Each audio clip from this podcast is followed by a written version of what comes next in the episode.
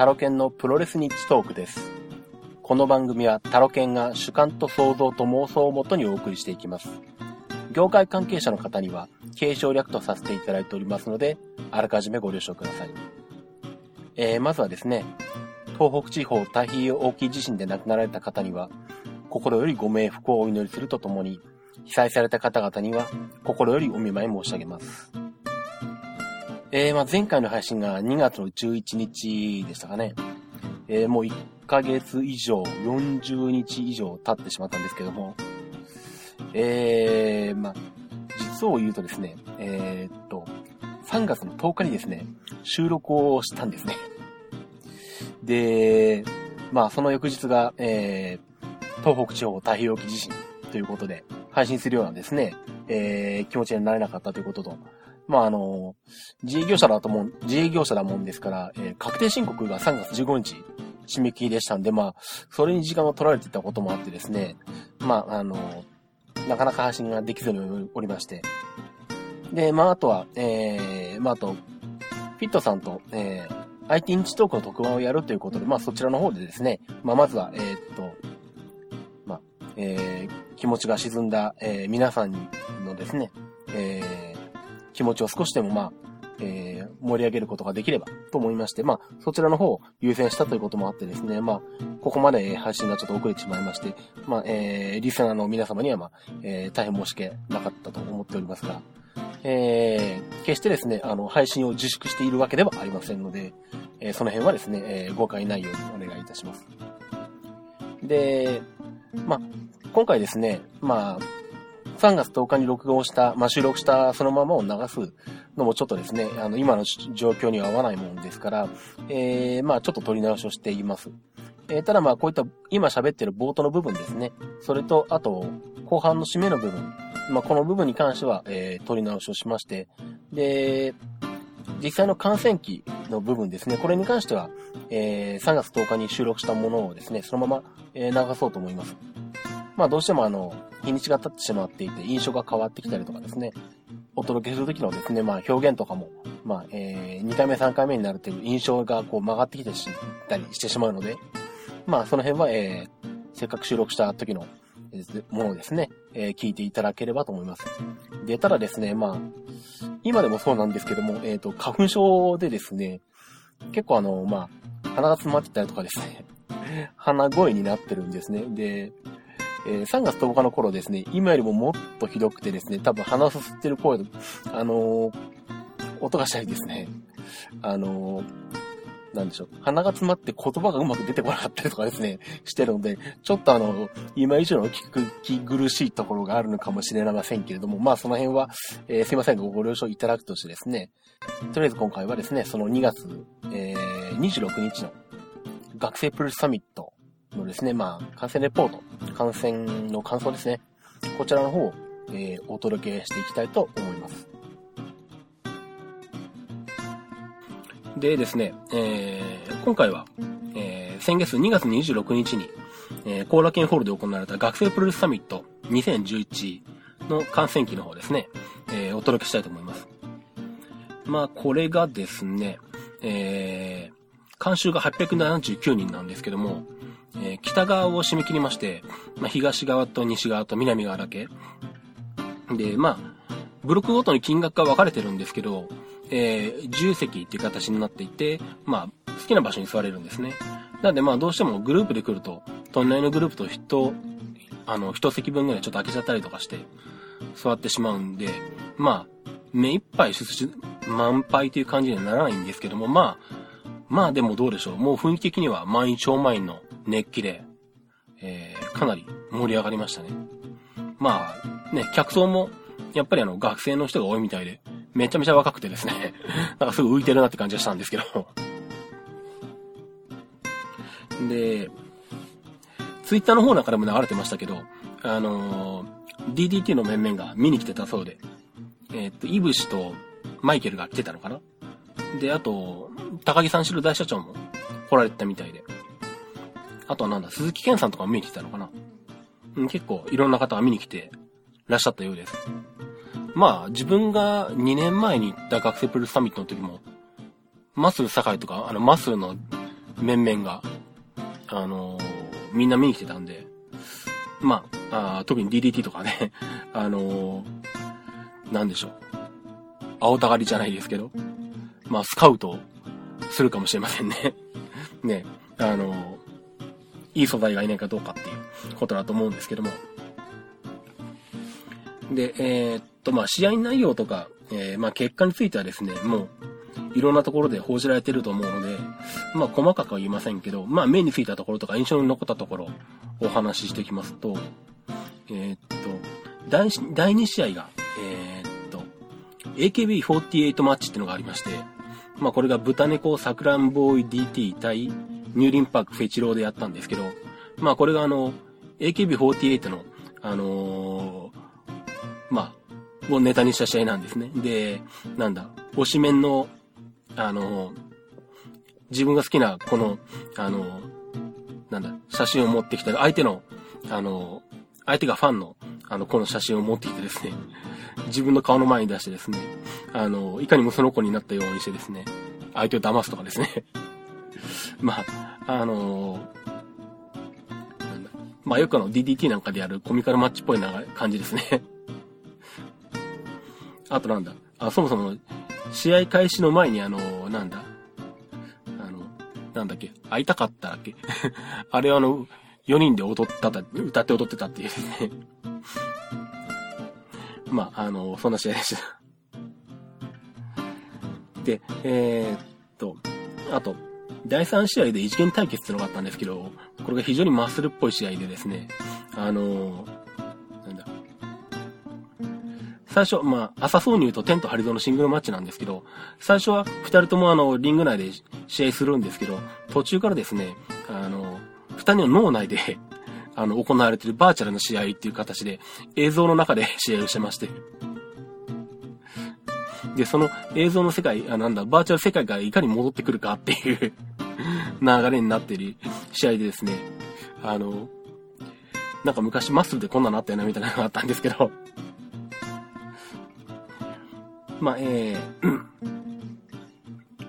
まあそんな感じで、まあ、第2試合、第3試合はかなりこう、なんだ、DDT 色が強いというのか、DDT が、ん？学生プロレスが DDT っぽいことしてるのか、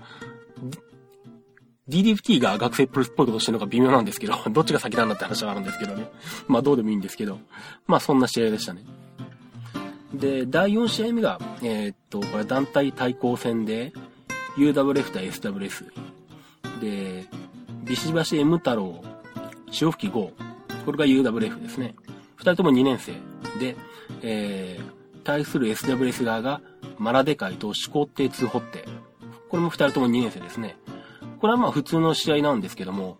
あのさすがに2年生ぐらいになってくると、試合運びとか非常にいいですよね。特にタッグマッチとしての試合運び、タッチのタイミングとか、あの、一人を捕まえて二人で変わるがある、あの集中攻撃するとかですね。なんか試合運び見てるともう全然プロと遜色ないよなというか、あの、タッグあんまり得意じゃないプロよりもなんか全然上手いんじゃないのっていうぐらいの試合運びしてですね、なかなかこの辺になってくるとレベル高いよなという感じでしたね。で、その後、えっ、ー、と、休憩時間中にエキジビエキジビションマッチが行われてたんですけど、これが、えっ、ー、と、女子同士の対決ですね。えっ、ー、と、NUWA の1年生の、えー、と、中いいさ。えっ、と、前、確か私紹介するときに、中らいさかなとかっていう風に呼んでたと思うんですけど、あの、漢字の中、真ん中の中に、あの、いい悪いの良いに、えっ、と、人弁に衣のいいですね。で、三髄に少ないのさですね。で、そもそも読み方が全然わからなくって、パッと見普通に読むと、中らいさかなとか思ったんですけど、これだとネタにも何にもなってないし、どう読むんだろうとずっと思ってたらですね、あの、読み方が判明しまして、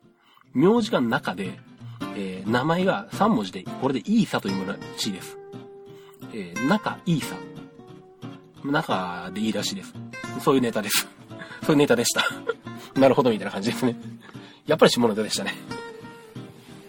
で、えっ、ー、と、えー、対戦相手が KWA の1年生で、えっ、ー、と、滝があるクリトリス。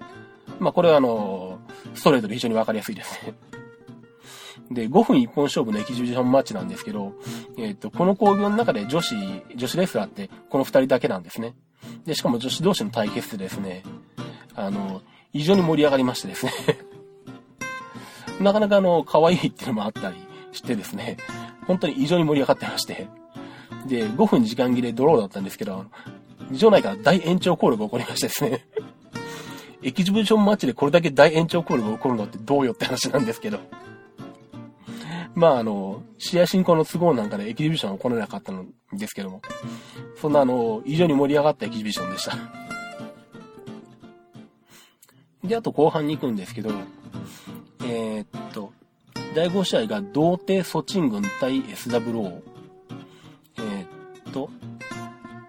これがマンゲソルジャー、マジ吉 3P、ぶっかけ八兵衛、一人で抜けるもん、対、ドクロ京志郎、レイカ、汁めっちゃふかしたろん、周フテ鶴瓶なんですけど、まあ、あのー、一番目についたのは、レイカ選手ですね。NKW の選手ですごい細、細くて、パッと見女性っぽいような、ちょっとなよっとしたようなイメージの選手なんですね。で、キャラ的にもなんかこう、そういう感じのキャラなのかな。でもなんか、あのー、なんだろう。どっちかちょっと、ちょっと、綺麗っぽい感じの選手なんですね。もちろん男性なんですけど。で、なんだろう、キャラがすごいしっかりしてて、動きとかリズムとか、あの、もうなんか確立されたものがあってですね。あ、これちょっと、あのー、いいなと思いましたね。まあ、あのー、自分的に割とこのキャラが立ってる選手っていうのは好きなもんですから、うん、キャラが確立されてるなっていう印象がすごい強かったです。で、あと、セミファイナルであったタッグマッチで、えー、っと、岸田くん、あと、ジーポ監督、対、えー、っと、抜き銅山、モーマイティという試合ですね。で、えー、っと、まあ、この中で、えー、っと、まあ、ジーポ監督が、えー、非常に、うん、印象に残りましたね。で試合開始早々ジーポ監督と、モーマイティだったかな？どっちか忘れたんですけど、あの、まあ、試合開始早々、いきなりグラウンドから入ったんですけど、もうグラウンドの動きがですね、バックを取る動きとか、体の位置を切り返す動きとか、あのー、もう完全にプロレベルいってるんですよ、ジーポ監督が。で、あれ？と思ったんですけど、まあそしたら、あの、まあこのグル学生プロレスサミットって、あの、場内にもあの解説が流れてるんですけど、ジーポ監督がもうそもそもレスリングの出身みたいなんですね。あの、体型的にはどちらかというと、あの、あんこ型の日本人体型で、まあ身長もそんなになくって、でも、横幅があって、胸、胸板も厚くて、まあ、あの、足もまあ、そんな長くないみたいな感じなんですけども、あの、なんだっけ。高校時代のレスリングの、なんか、県代表ぐらいまで行ったのかな？らしいです。まあ、あの、本当に、多分このまま、あの、プロのリングに連れてきても、十分やっていけるんじゃないかという感じでしたね。あの、まあ、打たれ強さ、まあ、打たれ弱いということもなかったですし、も、と、もちろん受け身なんかも当然しっかりしてますし、あの動きのキレも良くて、あの非常にいい動きしてましたね。うん。まあ、あのね、どっかの団体、あの早めにも、あのスカウトしてしまった方がいいんじゃないかと思ったぐらいです。全試合通してこのジッポ監督が一番、まあ良かったと思いますね、僕は。で、えー、っと、まああと、メインですね。えー、まあシングルマッチ。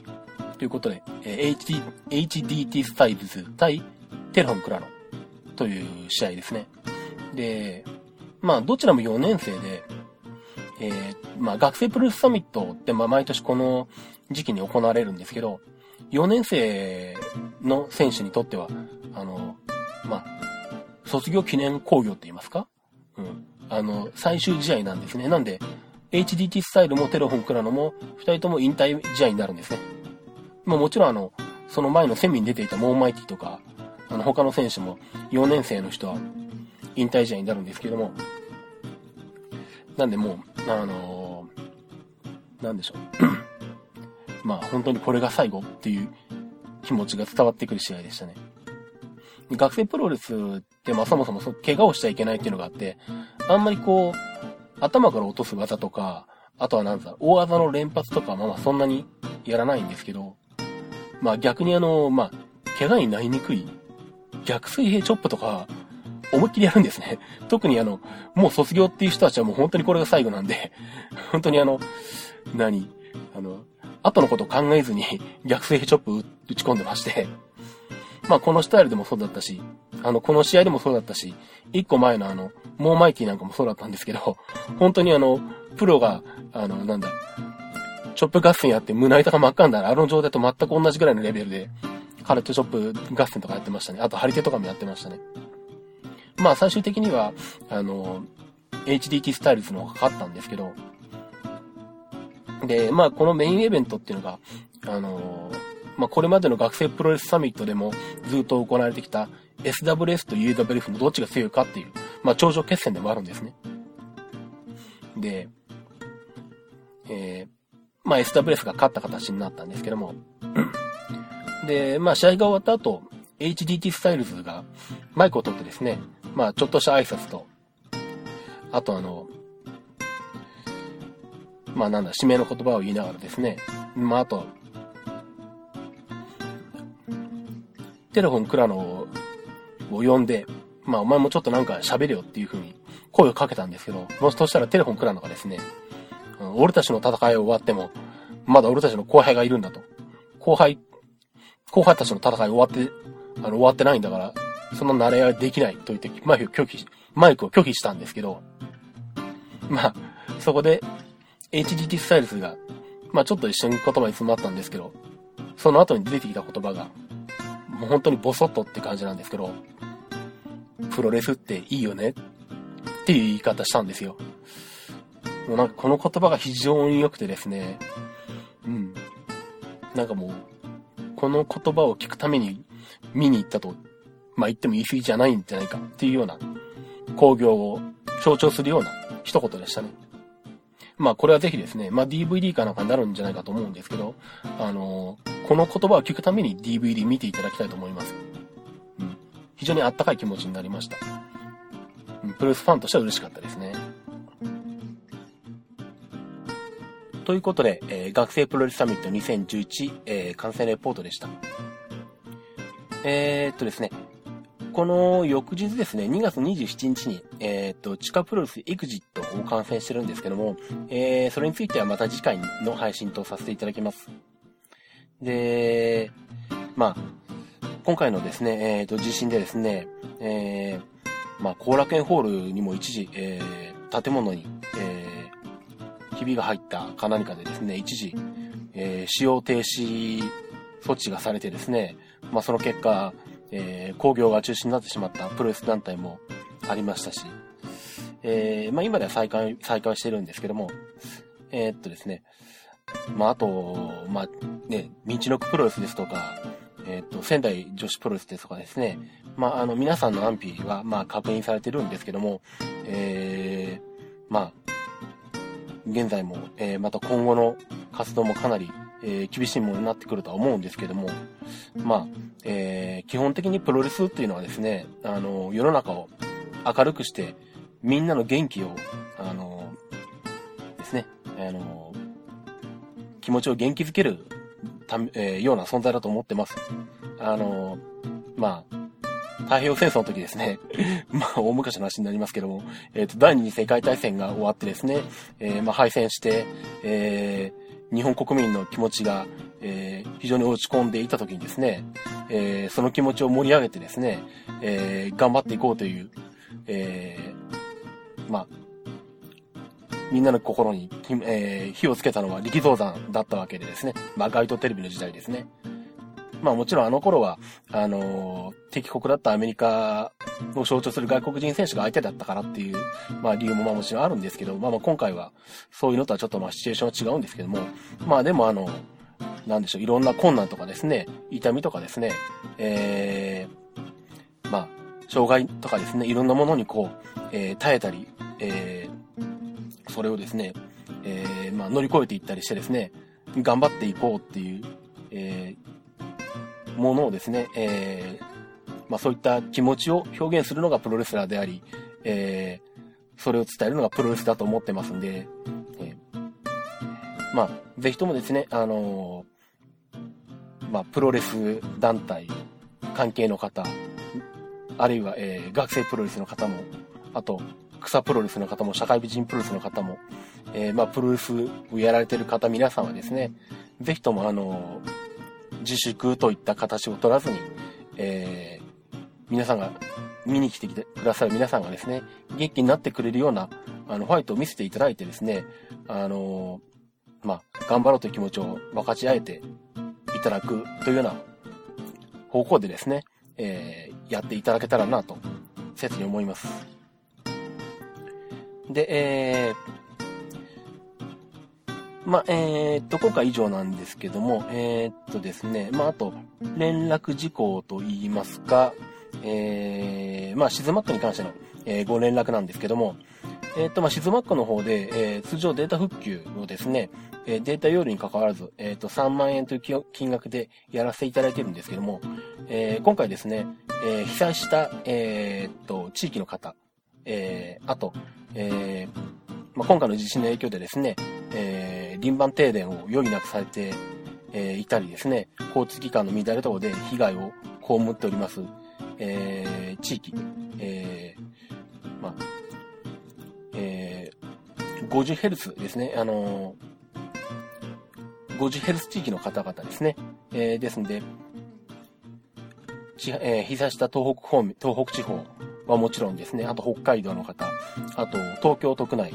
えー、に、えー、新潟県、あとですね、えー、静岡県の一部ですね、えー、富士川よりも東側の地域の方からの、えー、データ復旧のご依頼に関しましては、通常の、えー、っと、3万円という料金から1万円引かせていただいた2万円でデータ復旧の方をやらせていただきます。えー、まあ、当面の間、えー、まあ、復興支援、えー、その他、えー、っとですね、皆さんの負担をですね、まあ、えー、下げる、少しでも、えー、和らげるということでですね、ご協力させていただくということで、1万円引きの料金でやらせていただきます。あとですね、まあ、それ以外の、えっ、と、作業ですね。まあ、Mac の修理であったりとか、出張設定であるとか、出張トラブル対応とかですね。まあそういったものに関しまして、えー、まあこれはいける範囲はまあ静岡県内ぐらいになってしまうんですけども、まあご依頼があれば神奈川県ぐらいは行こうと思えば行きますけども、はい。えー、っとまあ、えー、に関しましても、えー、まあ、えー、富士川より向こう側ですね、の、えー、エリアに関しては、えー、基本料金の4000円を引かせていただいた金額、通常よりも4000円安い金額で、えー、当面内でやらせていただきますので、えー、何かありましたらですね、まあ、シズンマックのホームページを通して、まあ、お問い合わせを申し込みなどをしていただければと思います。ということでですね、えー、っと、プレス日トーク、えー、第15回でした。